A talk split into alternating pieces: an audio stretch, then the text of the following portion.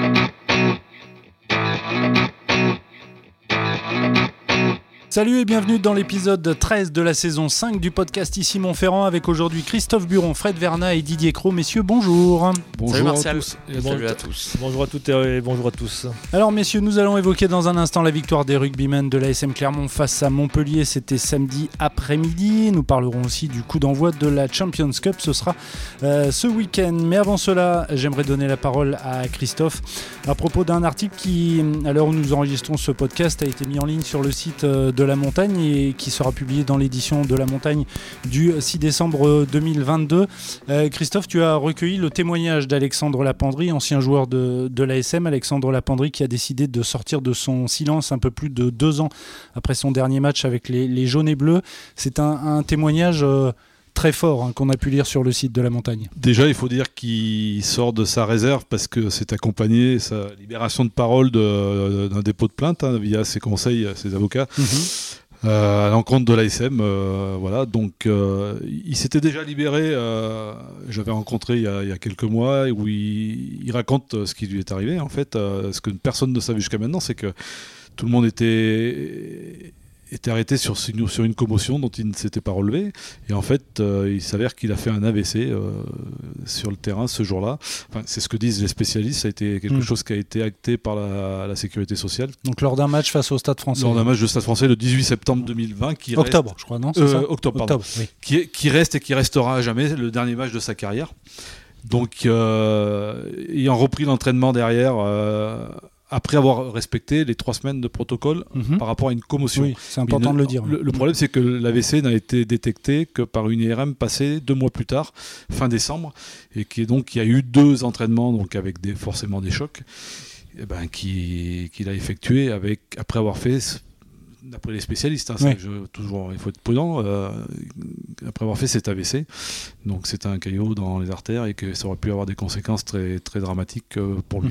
Mhm. D'ailleurs, il explique hein, euh, lors de ses séances d'entraînement, dès le premier choc, hein, il a, il, il a dit, il compris se que- connaît et qu'il savait qu'il y avait un truc qui, qui, tourne, qui, qui tournait pas rond. Il parle d'une tête qui était complètement ébranlée. Il avait. euh, oui, j'imagine qu'il y a des sensations qui sont, quand elles sont nouvelles et qu'elles sont terribles comme ça, c'est, ça va être assez inquiétant. Oui, ce qu'il dit est quand même assez glaçant.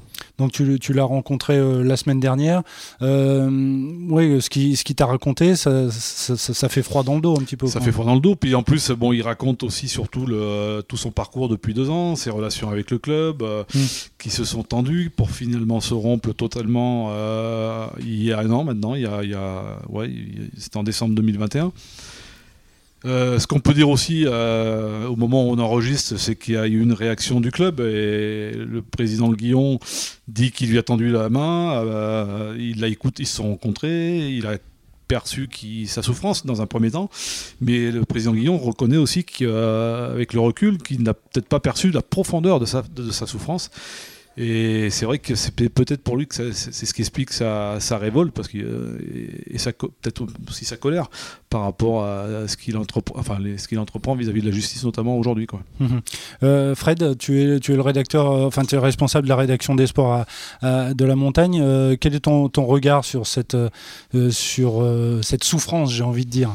Bah, mon regard, c'est compliqué. En fait, c'est une affaire compliquée. Ça Mm. concerne un salarié qui s'attaque à son entreprise. Quelque Ouais. part, à ce stade, c'est difficile de. Enfin, de toute façon, c'est pas à nous de prendre position vis-à-vis de sûr. ça. Il va falloir laisser euh, le temps à la justice de faire, euh, de faire tout son travail. Son ex-entreprise, vu qu'il est licencié Oui, officiellement absolument. depuis le 21 novembre dernier. depuis fin novembre ouais. Mais Depuis on 10 jours. peut, euh, si on prend un petit peu de recul, on peut que regretter cette, euh, cette, situation quand on se souvient du, du, du, du joueur euh, qu'il a été, un joueur qui a, qui a compté, qui est champion de France. Bah, il a fait toute sa euh, carrière à l'ASM. Qui a ouais. fait toute Ouais, sa ouais. carrière à l'ASM, c'est un enfant du club, il n'est pas Mhm. auvergnat, mais c'est comme s'il l'était. Ouais. Euh, voilà, quelqu'un qui a en plus, euh, voilà, on se souvient de, de, de, de ce joueur un peu, un peu atypique, mais qui, qui, qui donnait vraiment de sa, de sa personne sur le, sur, sur le terrain. C'est un, c'est un joueur qui est adoré des, euh, des, des, des supporters. Donc euh, on arrivait à voir cette, euh, cette, cette sortie par la petite, par la petite porte, c'est vraiment, c'est vraiment dommage. D'ailleurs, il le, il le regrette lui-même. hein. Je, Oui. je parle sous Il le regrette d'autant plus qu'il il, il prend l'exemple de deux cas qui ont eu lieu il y a ces derniers mois, hein, celui de Kevin Gourdon à La Rochelle Oui. et de Virimi Vakatawa, qui sont deux joueurs euh, internationaux comme lui, Qui ont dû arrêter rappeler, leur carrière. et qui ont arrêté brutalement leur carrière pour des raisons médicales. Et, bon, ça s'est joué par contre dans les 15 jours quoi, suivants. Ça a été des honneurs de partout, de la Fédé, de leur club. Et c'est vrai que quand on voit ça, on se dit que la penderie n'a pas eu la sortie qu'il méritait. Messieurs, on va refermer ce, chapitre. On suivra bien évidemment euh, euh, cette histoire. Euh, retour au, jeu maintenant avec cette victoire face à, Montpellier lors de la 12e journée du top 14. La SM qui renoue donc avec la victoire après une série de 4 matchs sans le moindre succès. mais face au champion de France, la SM vous a-t-elle rassuré? C'est la question que j'ai envie de te poser, Didier. tu étais au match. Est-ce que ça t'a rassuré cette victoire face aux champions de France Non, euh, tout ce qu'on peut dire, c'est que c'était une victoire euh, qui était nécessaire, indispensable, mais qui en aucun cas euh, reste suffisante. même sentiment, Christophe? Oui, oui, elle offre juste un peu de répit sur le plan sportif. Après, sur le contenu, évidemment qu'il faudra d'autres garanties pour dire si elle est franchement rassurante. Elle peut être rassurante par l'aspect réaction, état d'esprit, notamment des avants du pack euh, qui, avait, qui, était passé au travers les deux derniers matchs. la, physionomie du match, parce qu'il y a un début de match qui est plutôt favorable à l'ASM, une prise de score, et puis le, Montpellier qui repasse mm. devant. Euh, je trouve ça toujours positif quand même, quand à ce moment-là, c'est dans ces moments-là qu'on voit un petit peu l'orgueil. l'orgueil sur ceux qui avaient laissé un peu casquette. Euh, voilà, si, on parle du, si on parle du contexte, oui, il repasse devant sur un, essai casquette. C'était pas sur une 10 minutes de pilonnage devant la ligne où ils auraient souffert, ils auraient mm. subi.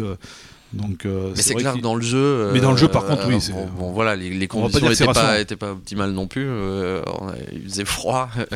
C'était le premier grand froid de, de, de, la saison, humide également. Donc, voilà, face à une équipe aussi, on le sait bien, qui aime bien. Qui peut, Alors qu'il ait répondu présent dans l'engagement, c'est quand même le minimum qu'on est en droit de demander à, tout à, fait raison. À, une équipe quand, quand elle joue à domicile. Et c'était pas le cas face au Racing. Euh, c'était pas la même équipe aussi. Hein, oui, c'est contre le Racing, c'était, euh, ils ont joué euh, pendant très longtemps avec un pack de 22 ans de moyenne d'âge, sans aucun leader. Là, il y avait tous les leaders euh, devant. Euh, devant, ils jouaient avec, euh, comment on dit, avec la Dream Team, hein, quasiment. Donc, tu veux dire qu'il y avait des circonstances atténuantes. Et face à un champion de France, là, en plus, qui avait un peu. Qui avait pas de deuxième ligne. et qui avait pas de deuxième ligne. Donc. Bayonne aussi avait fait tourner, hein, il y a un mois. oui, c'est vrai. tout à fait. Et on a vu ce que ça a donné, ouais. Mais alors, effectivement, il y a quand même, il y a quand même quelques satisfactions. Je sais plus si c'est toi qui as écrit l'article sur le, site, Didier, mais on disait que le, jeu au sol avait été satisfaisant, le jeu aérien, lui, beaucoup moins. Et surtout, on a vu, alors on avait déjà parlé il y a 15 jours, je crois, avec Anthony Bello, bah, Jules Plisson, en termes de voilà, à l'ouverture, euh, il n'a pas été très, très à l'aise et pas très adroit, on va dire. Malheureusement, ça, commence à devenir une constante, euh, quel que soit l'ouvreur qui est, qui est aligné, c'est-à-dire le, manque de performance euh, suffisante du buteur face au perche. Hein. Bon, Bello, il s'était trouvé au Racing. Jules Plisson, là, il a fait un 62%, 5 sur 8, qui est qui est insuffisant à ce niveau-là. Hein. Il, rate une pénalité de 22 mètres en face, euh, c'est terrible. même dans l'exécution de la stratégie du jeu au pied, hein, qui était de renvoyer les ballons plutôt que de les jouer à, les jouer à la main ça n'a pas été brillant quoi. Enfin, il a Jules Plisson a expliqué que c'était la, tactique. en tout cas, on voulait l'entendre. Il a, pas être sous pression. qui avait été définie. Mmh. Mais après, euh, la question, c'est de comment tu l'exécutes. bien fait. Il l'a pas exécuté euh, de manière très. Un point important d'ailleurs, euh, c'est quand même à relever, je trouve. Tu disais Jules Plisson a expliqué. Jules Plisson, je trouve qu'il se défile pas. Tout à fait. je suis d'accord avec honneur malgré tout. je trouve, je trouve assez lucide d'ailleurs toujours dans ses dans ses après-matchs, dans ses analyses, y compris sur lui-même. et là, voilà, il a, il a, je mets des gros guillemets à dire courage, hein, mais il a, il a le courage de, de venir s'exprimer après un match qui est bah, clairement pas, pas tout à fait à la hauteur euh, euh, contre mm. Montpellier. Puis d'ailleurs, euh, sur le terrain, après ce, ce, coup de pied raté qui était a priori facile pour un buteur de, sa trempe, il, il, a, su, il, a, su, après bon, se remettre d'équerre. Quoi. Il, a, il, a, su passer celle qui était plus difficile de 40 mètres en face, qui était aussi, bah, comme il le dit, hein, et puis il le dit fort justement, elle était importante celle-là, parce qu'il s'il la rate à mm. ce moment-là, Montpellier était, était, encore à deux points, donc c'est pas la même physionomie sur la fin de match. Montpellier, à ce moment-là, ils auraient pu espérer, enfin espérer, pousser pour gagner le match, alors qu'avec 5 points, ils, ils se sont surtout attachés à conserver le point de bonus défensif. Son échec au 22 mètres, il vient surtout après, euh, ça montre un peu peut-être qu'il est, il, gambergeait un peu à ce moment-là. Il venait de se trouver sous une chandelle qui avait, amené l'essai de Montpellier. Mm. Mhm. Oui, il y a un contexte, comme, euh, comme on dit. Euh, et au classement général du top 14, bien Clermont est toujours euh, dixième avec 26 points ex aequo avec l'UBB et Toulon. et Castres on peut dire. Et Castres est à 25. À 25. ils sont à 3 points de la sixième. Hein. oui, oui. Il y a un, embouteillage. même un peu plus haut, il n'y a, pas, a pas un écart qui est. Il y a un vrai embouteillage aux portes du top 6 quoi. C'est là on voit tout et avec des clubs euh, et là on voit tout le poids de cette défaite ah contre ah Bayonne qui, les fait basculer elle est terrible et c'est ce qui explique aussi la physionomie de ce, de ce, top 14 cette année. Regardez avec qui ils sont à égalité euh, Toulon Castres et Bordeaux. C'est des équipes qu'on euh, qui avait des prétentions et aussi des ambitions. On ne dira jamais assez combien cette défaite contre Bayonne euh, va impacter toute la, euh, va impacter tout le, tout le reste de leur saison parce que il y a deux matchs d'ici la fin de l'année, donc à Brive pour clore la, phase allée et la réception de Toulouse le 1er janvier. Mm. c'est deux matchs où, où l'ASM doit quasiment faire match un carton plein parce que si tu perds, s'ils perdent à, à Brive, ils vont se retrouver largués. Euh, avant de recevoir Toulouse. Bah, je, je, sais pas vous, mais j'ai hâte d'être à Brive euh, le, le, 23 décembre parce que c'est vrai que bon, un derby est toujours particulier, mais Brive en plus joue, quasiment aussi sa saison sur ce match. Euh. Didier a raison, elle, va beaucoup impacter et elle impose un, truc très simple, hein. c'est qu'il faudra un succès chez un gros d'ici la fin de saison. Mm. C'est quasiment obligatoire. Minimum, minimum. Mm. Or, depuis l'an dernier, ils sont allés gagner une seule fois à l'extérieur chez un gros, c'était à Montpellier. Il va falloir gagner chez un gros 22 et, à 20, et, probablement aller gratter des points à, à Brive, peut-être à Bayonne en et fin pas, de saison. Et pas se rater contre les petits, entre guillemets. Ah bah bien sûr que non.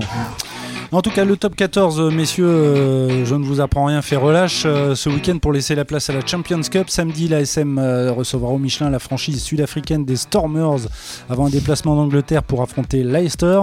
Leicester, je sais jamais comment on dit. Leicester. Leicester. Hein, bon, enfin bref, les Tigres, je vais dire les Tigres. la SM, voilà. bon, les Tigers. la SM va donc débuter son aventure européenne avec un bilan négatif en top 14, 5 victoires, une, un nul et, et 6 défaites. D'où cette question, messieurs. L'ASM doit-elle sacrifier la Champions Cup cette saison? Alors, juste avant de vous donner la parole, euh, un rappel des propos de Jean-Michel Guillon, le président de l'ASM, dans les colonnes de la montagne le 31 août dernier. Nous sommes là pour jouer le titre cette année. Je parle du top 14. Je n'évoquerai pas un doublé, car on n'a pas l'effectif pour jouer sur les deux tableaux. Maintenant, je vous donne euh, la parole, messieurs. Est-ce qu'il faut sacrifier la, Champions Cup? Ah bah, Le club se posera la question probablement samedi soir, après son premier match c'est ils vont le jouer à fond, comme s'ils jouaient vraiment à, fond la, mm, Coupe mm, d'Europe. Mm. Aucun intérêt de galvauder ce premier match. Oh oui, non, puis ils vont pas le faire. Euh, d'abord pour tout un tas de raisons. C'est une rencontre historique. Hein. C'est la première fois qu'ils rencontrent une euh, franchise sud-africaine. Donc euh, c'est à la maison. C'est à la maison. Euh, ils espèrent faire du monde. Euh. Puis la Coupe d'Europe, ça a quand même un parfum particulier. On va appeler ça la Champions Cup si tu veux. Oui, pardon, c'est vrai. C'est vrai. On va arrêter de parler de Coupe d'Europe. Quoi, l'Afrique du Sud, c'est pas en Europe La Donc, Champions Cup, pardon. Bon, il faut être clair. Hein, ça gagne et la question se posera. Elle sera pas complètement. On n'aura pas la réponse parce que même s'il gagne, est-ce qu'il faudra continuer à jouer à fond à Leicester, surtout une semaine avant d'aller à Brive? La question se posera. Ah Par contre, s'ils perdent, la question ne se posera plus parce que ça sera clair et net qu'il ne faudra plus. Euh, qu'il faudra plus la jouer à fond. Tu es sur la même longueur ah, d'onde Tout à fait. C'est un match euh, contre, euh, les, contre les Sud-Africains qui ne galvauderont pas pour les raisons qu'on vient d'évoquer. Parce que, bon, un match à domicile, premier match de, la campagne de Champions Cup, ils, ne ils ne le galvauderont pas. Et ça sera aussi l'occasion peut-être de remettre aussi quelques joueurs dans, dans le rythme, notamment derrière. Euh, Moala qui n'a pas joué pour euh, raison de grippe, Moi, Lee aussi qui, qui pourrait revenir aussi parce qu'il était grippé. Euh, Raka aussi, donc euh, ils vont aligner euh, la Dream Team, et, enfin la, meilleure équipe du, possible pour et puis par rapport au public, c'est un match qu'ils ne peuvent pas, sur lequel ils peuvent pas faire d'impasse, c'est sûr. Mais alors une question de Béotien, Fred. moi j'ai regardé France-Afrique du Sud. on dit tous que les Sud-Africains, c'est quand même des, des, monstres physiques. Est-ce que voilà, ils, sont, costauds les Stormers. Hein. vous allez voir les vidéos sur internet. C'est des CP, Mais C'est- justement, il n'y a pas, il y a pas du le risque de. C'est du Bernard Lavillier, c'est jeune et large d'épaule, tu vois. Avec les bouclettes aussi. Et euh, ouais, est-ce qu'il n'y a pas risque de, bah, de casser malheureusement du, du joueur alors qu'on en a besoin à- si. avant des échéances importantes en top 14 Ouais, comme mais t'as le même Didier. risque contre Montpellier ou contre n'importe qui. euh, pff, euh, moi, je, je- j'essaye de voir le positif dans Ouais. cette rencontre. C'est une affiche alléchante. Enfin, Mhm. J'imagine que pour les joueurs, si les joueurs On ont pas voit vite que tu vas joué pas ce- sur le terrain, toi. oui, alors moi, moi, j'aurais peut-être un peu peur là, sur le terrain, mais euh, j'espère que les joueurs ils sont motivés à l'idée. voilà, c'est quand même euh, le parfum européen, même si c'est plus tout à fait la Coupe d'Europe. Le parfum européen, c'est quelque chose de Mhm. particulier. Il y a une attente particulière des supporters. hein. Je pense qu'il y aura beaucoup plus de monde. euh, Ouais. au Michelin que, ce week-end que, que Oui, il y avait un peu moins de ça- 14 000 spectateurs. Voilà. Euh, je pense qu'il y a de l'attente. On sait qu'à Clermont, c'est très particulier de jouer cette compétition. C'est un adversaire euh, inédit et j'allais dire prestigieux. Non, y, y il y a tous les ingrédients pour voir un match et, et- et- et s'envoyer. Il faut pas réfléchir. à- Moi, je, je trouve que c'est plutôt sur les matchs en général où on a tendance à, à lever le pied ou à se protéger ou à penser Oui. déjà à celui d'après a que ça, qu'il y a danger. Là, là il faut s'envoyer et puis euh, j'allais dire, on verra le, le- le résultat. Et s'il y a des calculs à faire, effectivement, ils interviendront plutôt Mm. sur la semaine suivante. Voir, voir sur, le, sur, les, sur les matchs du mois de janvier plutôt. Parce Ouais. que euh, on sait qu'avec cette formule, finalement, bon. euh, Oui, parce qu'il y a Oui, deux matchs, deux de Champions Cup et il y en euh, aura voilà, deux il y a- en il y a- janvier. c'est une qualification au point, donc C'est euh, 8 sur 12 qui, 8 sur qui 12, passe, hein. donc euh, ça laisse de la marge un petit peu aussi. Donc Et cette année, touchons du bois, il n'y aura pas de, De Covid. de, de match sur tapis vert, de Covid, vous voyez ce que je veux dire? Ah, attends, Voilà. on Donc, sait pas. euh, Euh, c'est vrai que même une défaite ne serait pas forcément rédhibitoire, vu que il faut huit- les 8 premiers sont qualifiés sur 12. Bon. Dernière question, euh, Christophe, là aussi une question de Béotien. Quand, quand on, on dit rugby sud-africain, on dit que c'est un, un jeu un peu, un peu chiant, un peu restrictif. Est-ce qu'on peut s'attendre à. Enfin, c'est un- oui, c'est un cliché. ça, Stars c'est- voilà, c'est pour ça. Je t'ai dit que c'était une question de Béotien. Bon, je pense que c'est un. Oui, alors c'est- peut s'attendre à quoi comme match, ils ont, ils ont un ADN, hein, ça c'est, on le connaît. hein, c'est un, c'est un rugby frontal qui, Ouais. qui fait pas dans la dentelle. Après, euh, non, ils sont capables de jouer. hein, Ils ont des joueurs. euh, d'ailleurs, on le voit en équipe nationale. hein, ils ont des ailiers Mm. qui ne sont pas des Golgoth. hein, Colby et RNC, là, c'est quand même deux, deux petites bombes, euh, bombes des, des fusées qui, qui font des 4 deb et des, des crochets intérieurs. donc, euh, ça, ça peut aussi jouer au rugby. Mais Non, mais ça, ça va être un match de niveau Ça sera- international. ça sera un- ouais, voilà, doute pas, on va- ça va- ça au- ne peut être que, que Ouais, le décorum et, compte aussi, euh, quoi. C'est ce que tu Oui, dis. et ça, ça Ouais. ne peut être que constructif pour, euh, pour l'ASM. Si- c'est brutal devant. Si j'osais, je dirais que les, les Stormers, c'est le, le cap de bonne espérance pour l'ASM, pour la suite de la saison. Voilà, pour ceux bien. qui n'ont pas compris, euh, la franchise est, est basée au Cap, un, un club qui a été créé récemment en 96. Je crois si c'est si je dis pas de bêtises. Euh, messieurs, euh, on va passer au top et au flop avant le quiz. On va commencer avec euh, Christophe. Christophe, euh, top ou flop cette semaine? Ben, un petit top euh, à l'encontre de cette équipe du Racing. J'aurais pu faire le même pour, euh, pour Bayonne euh, il y, a- il y a un mois. C'est-à-dire Ouais. que c'est une équipe qui délibérément, enfin un staff, hein, qui a fait tourner son effectif, qui a Mhm. reposé des cadres, qui a lancé des, des joueurs qui ont peu de temps de jeu, qui, auxquels on n'a probablement pas mis de pression particulière. Euh, Allez-y, jouez. Oui, euh, euh, faites-vous plaisir. Faites-vous plaisir. Et les résultats des Ça a courses, marché. et ça a marché. Ils vont gagner à Mayol. Sans coup férir, sans, a- que ça, ça prête à, contestation. Donc euh, bravo à cette équipe du Racing. Et qui du coup se replace à- dans le sillage de, de Toulouse. Oui, ils sont deuxième, je crois. C'était une équipe ça, ouais. qui à un moment, on ne savait pas trop où la situer, qui Mm. gagnait chez elle, qui n'était pas très performante à l'extérieur, qui jouait une mi-temps. Qui, qui ramenait pas grand-chose de, de ses déplacements, sauf une victoire à Brive. Et puis là, bah, elle vient de frapper un coup. euh, c'est ce qui prouve d'ailleurs que ce top 14 est très indécis. Il suffit Ouais. d'une victoire chez un gros. et- Enfin là, ils sont quand même à 5 victoires d'affilée. hein. Mais par contre, ils sont à 5 victoires. Ouais, ça cartonne. Donc euh, Mm. Ouais. ça, ça devient significatif quand Ouais. même. Euh, Fred, top ou flop Euh, Moi, c'est un flop, un petit flop, un, un flopiné. Euh, Flop euh, c'est l'affluence euh, au stade Michelin euh, ce week-end. Oui, parce qu'il faisait flop-flop aussi, euh, ça oui, c'est vrai. Ah, Ça, c'est clair. C'est hein. peut-être pour ça d'ailleurs. On est retombé sous la barre des, euh, des, des- des 14 000, donc c'est- pas terrible. Euh, je dirais qu'au-delà de l'affluence, même l'ambiance que j'ai trouvé euh, glaciale. Ça mis, du temps. Hein, j'ai vraiment entendu le vent souffler.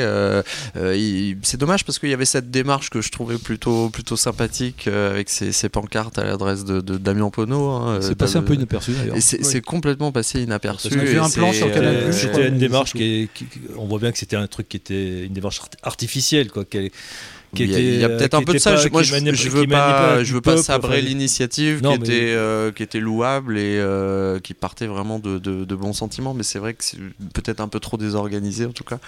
Euh, mais ouais, on n'a pas eu l'once d'un encouragement. Ça a été, oui, je le disais, c'était le premier grand froid peut-être de la de, de, la saison. Mais gardez les mots. le public a eu froid, mais a été refroidi par les dernières performances aussi. Hein. Aussi, oui, bien sûr. Et puis c'est vrai que le niveau du ouais, du match n'était pas. Mais je, suis curieux de voir justement la, comparaison avec le match de samedi pour voir si euh, mm. voilà, le changement de compétition va, va réchauffer l'atmosphère. Allez, dernier top ou dernier flop, c'est pour Didier. Ça sera un flop, euh, mm. ben, le pendant de celui de Christophe, à savoir Toulon qui, qui a perdu, euh, qui s'est incliné chez lui face, à, face au Racing. il essuie sa deuxième défaite d'affilée à domicile là et bon, ça les fait plonger comme, à comme l'ASM d'ailleurs, pas très loin de l'ASM à la 9 place c'est dans une situation qui est euh, d'ores et déjà euh, pas critique, mais ils sont eux aussi sur le fil du rasoir, mm. euh, avec une, une, réception de, du loup là, pour lors de la prochaine journée qui va être qui va être euh, à couteau tiré quoi. C'est mm. victoire ou euh, presque capitale. Capitale. Et il y a presque un parallèle à faire avec l'ASM, je trouve, sur, sur Toulon. Il y a un moment, on les voyait euh, un peu repartis mm. sur une certaine mm. dynamique. C'est de clubs qui suivent depuis 10 ans. Hein. oui, c'est ça, ça se suit. Mais c'est surtout le contenu qui a été inquiétant contre. C'était encéphalogramme plat là. Hein, C'était vraiment un club comme ça qui manque d'envie sur le terrain. C'est pas trop dans son ADN non plus. Hein. Messieurs, on va terminer rapidement avec le, quiz. On va commencer avec le jeu du bouclier. Vous en avez l'habitude, je vous cite le nom d'un joueur. À vous de me dire si euh, ce joueur a gagné un, deux ou trois boucliers de Brennus. Euh, bien sûr, ce matin, en cherchant, je suis tombé sur Maxime Mermoz. 1, 2, 3. Ah, c'est parfait. Un, non, 4. Bon, bah, c'est pas bon alors. Alors, je vais vous dire un, je vais vous citer un premier joueur. Nicolas Durand, à votre avis. 1, 2 ou 3 Brennus 1 pour Fred. Non, il y en a plus. Je pense qu'il y a Perpignan, il y a Toulouse. J'en dirais 2. Euh, deux à mes côtés, c'est un. un 2009, euh, effectivement, avec Perpignan, on s'en souvient, puisque euh, l'adversaire. Je voyais bien remplaçant à Toulouse sur une, un des titres Toulouse, un des nombreux bah, titres Toulouse. promis, je vérifierai. Maxime Machno, qui joue aujourd'hui à Bayonne. Combien Un seul. Au Racing en 2016. Tout le monde est d'accord pour dire un seul. Effectivement, en 2016. Et un dernier joueur, un troisième et dernier joueur, Dimitri Zarzewski. Combien de Brennus pour euh, Dimitri euh, Alors, un, deux ou trois Je dirais trois. Euh, non, pas trois. Je dirais. Alors, Stade français, c'est. Attends, Stade français, deux, il champion deux ou trois. 2015. un, avec le Racing, avec le Stade français à minima. Je dirais trois. trois. Non, trois noms. J'hésite entre un et deux. Est-ce qu'il est champion avec le Racing, bien sûr, en 2016 Est-ce qu'il est champion avec euh, oui, ça Paris faire deux, alors. en 2015 C'est bon. Est-ce qu'il était encore là? Est-ce que c'était Allez, je vous donne la réponse. Deux. Euh, ah en 2016 effectivement avec le, le, Racing et en 2007, ah, 2007 oui 2007, avec le Stade français si 2007, je dis pas de bêtises. 2007 et il avec est, Kaiser. il, est backup de Benjamin Kaiser. ça, voilà euh, c'est ça tout à fait. messieurs on va passer au jeu de la, la décla. Là aussi vous avez l'habitude je vais vous citer des déclats faites ce week-end lors de la 12e journée du top 14 à vous trouver les auteurs de ces déclarations d'après-match. Première déclat il faut qu'on apprenne à être plus constant. Si on veut chercher des excuses on peut en trouver mais le groupe n'en a pas envie. Encore une fois on repart de Paris sans rien malgré une bonne entame de match. Bon, il y a un petit indice là. On repart de Paris. contre La Rochelle. Euh, voilà, La Rochelle et c'est bien joué. Réponse collective, Grégory Aldrit, effectivement. Deuxième déclat, on s'est trompé dans la préparation de la semaine. On pensait qu'en battant Toulouse, on avait fait le plus dur. Tout le monde est responsable. Bon, bah là aussi, je vous donne des petits indices, mais. Euh, on pensait qu'en battant Toulouse, on avait fait le plus dur. Tout le monde est responsable. On en parlait il n'y a pas longtemps. Euh, toi, tu en as parlé Mhm. et Didier en a parlé Toulon aussi. Voilà, c'est Toulon. Enfin non, c'est pas Toulon, c'est euh, l'adversaire de, Racing. de Toulon. Donc euh, Xavier Garbajosa. Ah oui, Euh, le donc le- l'entraîneur de, Ah, le de Loup. de Lyon, mais c'est pas Toulon, je dis n'importe quoi. Euh, ils ont été, oui, ils ont été le Lyon. battus euh, à Bayonne. Ils ont été battus. C'est ça, Bayonne. on est d'accord. Euh, troisième et dernière déclat. Dans les matchs précédents, on avait perdu beaucoup de points dans les dix dernières minutes. Aujourd'hui, nous avons su forcer notre destin. Alors c'est Castres, qui, ça, non Voilà, c'est Castres. C'est une équipe qui est, qui est, qui est pas très bien tôt. euh, et qui a réussi à, à l'emporter face à Pau 26 à, à 22 et c'est l'entraîneur David Dari Carrère. On termine avec le jeu du champion. Je vous donne trois indices afin de trouver une année. Une fois que vous avez trouvé la bonne année, à vous de me citer le club qui a été sacré champion de France cette année-là. Cette année-là, un Boeing sud-coréen est abattu par des avions de chasse soviétiques au large de l'île Sakhaline. C'était dans le siècle précédent. Lech Walesa obtient le prix Nobel de la paix.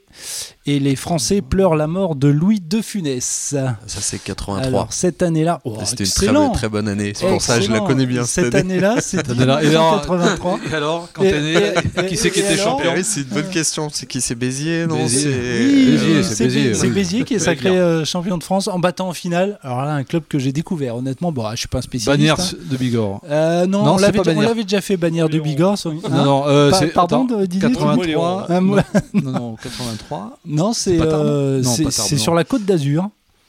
Nice. Ouais, le Ah RRC Nice. Avec Nice. et compagnie. hein. Voilà, 14 à, Euh, 14 à Nice, 6 c'est sur la pelouse du, du Parc des Princes, bien évidemment, puisqu'à l'époque, on jouait euh, au stade de, au Parc des Princes et non pas au Stade de France. Messieurs, merci beaucoup. Vous retrouvez bien évidemment cet épisode euh, sur le site de la montagne et sur les différentes plateformes de podcast.